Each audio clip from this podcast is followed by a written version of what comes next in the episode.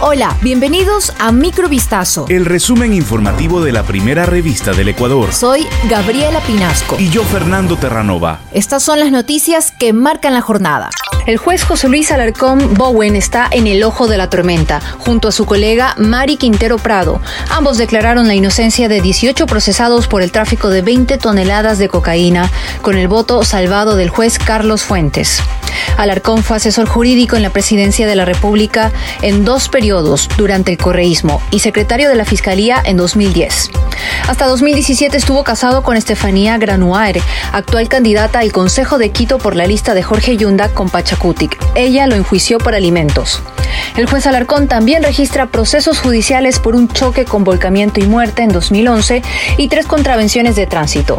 Lea el reportaje completo en vistazo.com. El presidente Guillermo Lazo viajó a Estados Unidos esta semana para pedir un tratado comercial y que Washington comparta la factura de la lucha contra la violencia narco que golpea al país. En una entrevista aclaró que no llegó a cobrar un cheque y que conseguir lo que busca es un proceso que requiere tener paciencia. También comentó que existe un compromiso de Estados Unidos para apoyar la lucha contra el narcotráfico y el crimen organizado. Agregó que no solo busca un tratado de libre comercio con Estados Unidos, sino que está por concluir otro con China, mientras que ayer se firmó con Costa Rica y está en camino la negociación con Corea del Sur y Canadá ordenan la localización y captura de la ex jueza de la Unidad Judicial Penal del Guayas, Madeline Pinargote, condenada a prisión por prevaricato. Este martes 20 de diciembre se informó que un tribunal de la Corte Nacional de Justicia acogió una solicitud fundamentada legalmente de la Fiscalía General del Estado sobre el incumplimiento de las condiciones impuestas a esta sentencia, por lo que el tribunal revocó la suspensión condicional de la pena dictada en 2018 a favor de esta ex magistrada. También se ordenó la localización y captura de la procesada a fin de que cumpla la pena privativa de libertad de tres años a la que fue sentenciada el 8 de mayo del 2018 como autora del delito de prevaricato.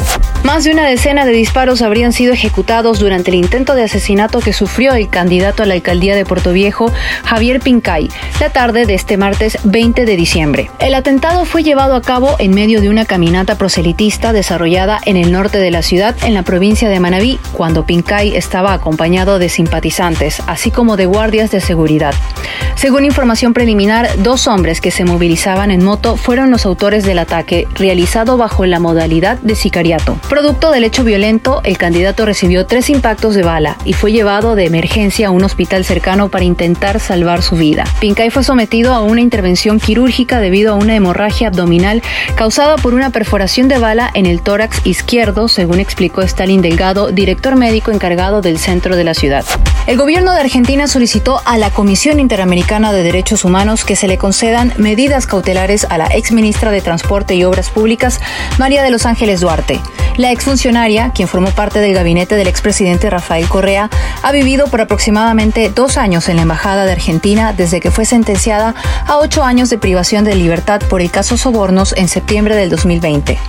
El pasado viernes 2 de diciembre, el gobierno argentino comunicó al presidente Guillermo Lazo la decisión de conceder asilo diplomático a Duarte, decisión que fue rechazada por la Cancillería al considerar que dicho derecho no podía concederse a Duarte por su situación judicial. Varios días después, el gobierno de Ecuador se pronunció nuevamente con respecto al caso para informar que no concederá un salvoconducto a la ex ministra Duarte, necesario para que la mujer de 59 años pueda viajar a Argentina sin ser detenida al salir de la embajada. Esto fue Microvistazo. El resumen informativo de la primera revista del Ecuador. Volvemos mañana con más. Sigan pendientes a vistazo.com y a nuestras redes sociales.